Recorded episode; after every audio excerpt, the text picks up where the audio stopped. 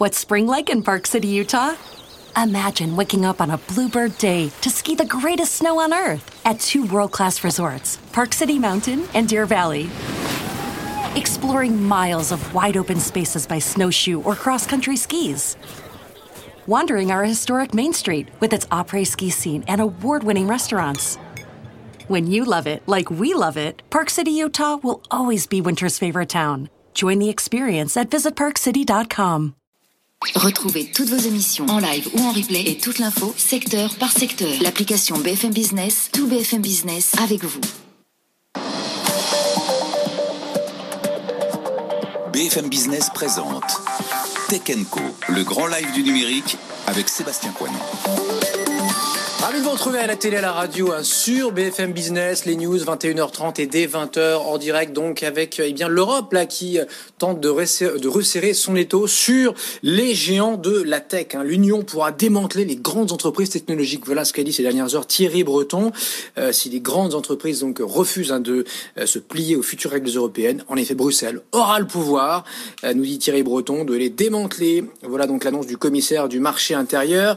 demain, on sait demain est un rendez-vous important. On aura une présentation de, documents avec des objectifs mis sur la table euh, par les Européens pour un cadre clair hein, afin d'anticiper les comportements illégaux des acteurs dominants, nous disent donc euh, les institutions européennes. Écoutons là-dessus, il y a les experts ce matin, le président du fonds A Capital, André euh, Le Pietri et Jérôme Dédéian de mon partenaire patrimoine, échanger donc autour de Nicolas Dose sur qu'est-ce qu'on pourrait faire, comment les, les, les, chatouiller, voire les casser un jour, hein, notamment avec l'exemple de Facebook qui, a coup d'acquisition, Insta, WhatsApp, etc., est devenu un groupe totalement incontournable et peut-être indétricotable selon certains. Écoutez donc ce matin cet extrait d'une minute mais très enrichissant des experts.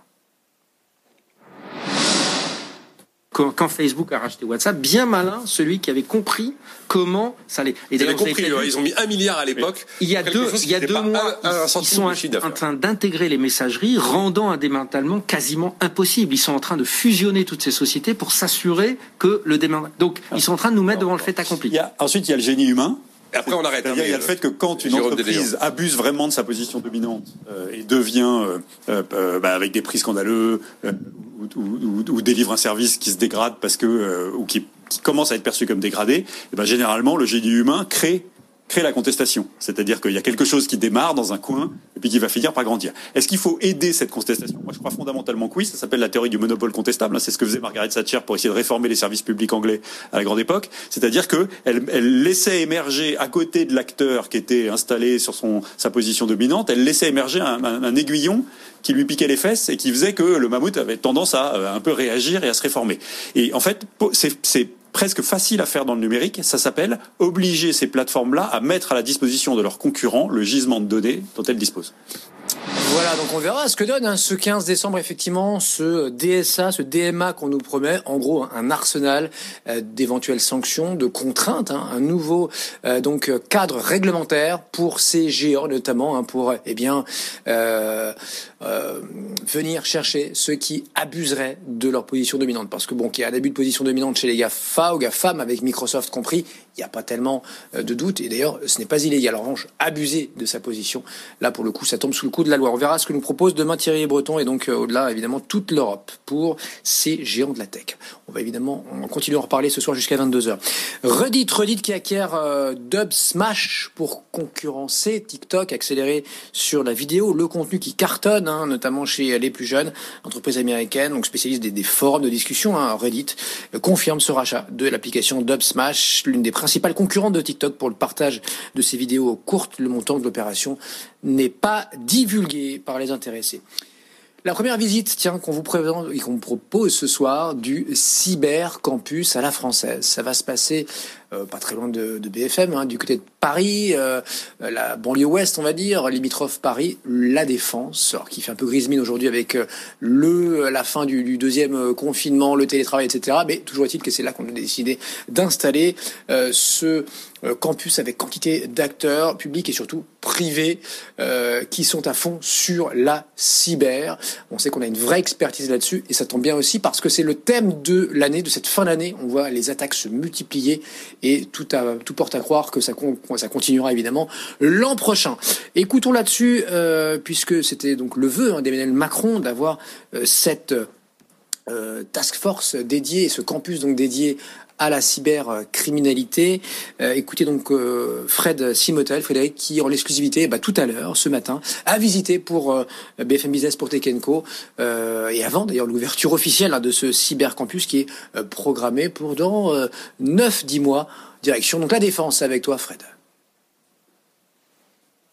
Il sera le point de ralliement de la crème de la cybersécurité française. Michel Vandenberg, directeur général d'Orange Cyberdéfense, est revenu avec nous sur les objectifs de ce projet, avec comme exemple la toute récente attaque contre l'américain FireEye et la réponse que pourrait apporter le cybercampus.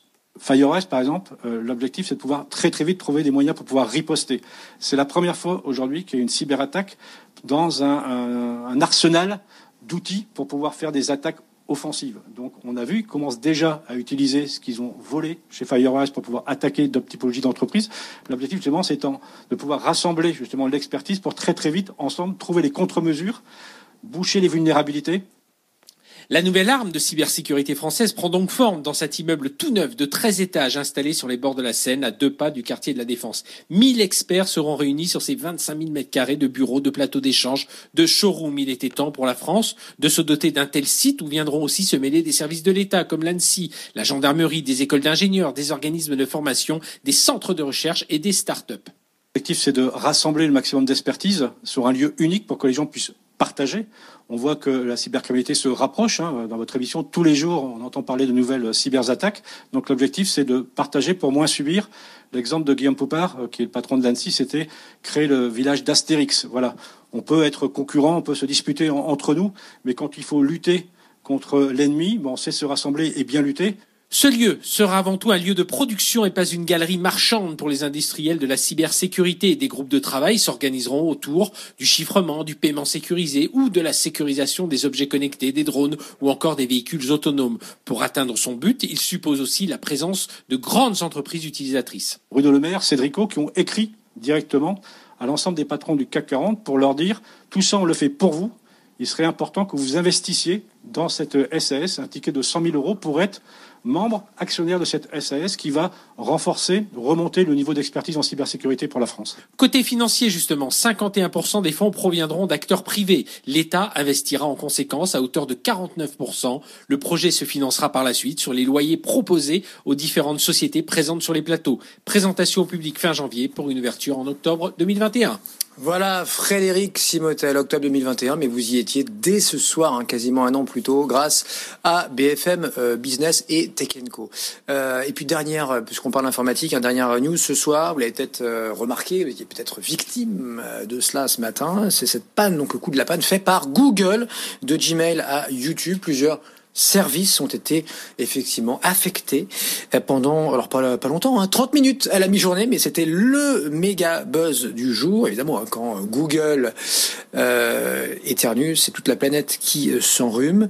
Seul mode connecté semble être euh, impacté. Google évoque ce soir un problème avec son système d'identification. Euh, courte pause, restez avec nous. Jérôme Marin nous attend chez lui en visio dans un instant pour nous parler de ces IPO qui marquent le pas. On sentait que voilà la fenêtre de tir était ouverte euh, par euh, Airbnb, par Dordage dans la livraison de repas. Bah, visiblement, d'autres ont un petit peu peur là et ont préféré annuler ou en tout cas repousser cette introduction en bourse. On en parle dans un instant. Et puis dans la foulée, on sera avec l'Institut Faber Novel qui suit les nouvelles techno, la transformation digitale au quotidien et qui, eh bien, voilà, eux-mêmes donc s'interrogent sur ce pouvoir des GAFAM. Abusent-ils de leur position, les Google, Apple, Facebook, Amazon, Microsoft euh, et consorts On en parle donc tout à l'heure avec Stéphane Distinga qui nous fera le plaisir d'être avec nous sur ce plateau. tout de suite.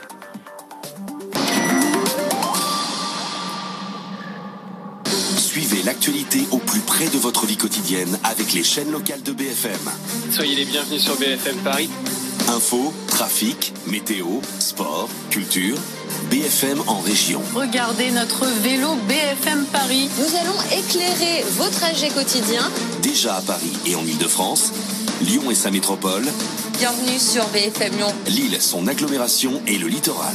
Bonjour Lille, ravi de vous retrouver. Les locales de BFM au plus près de vous. Sur la TNT, les box opérateurs et sur tous vos écrans.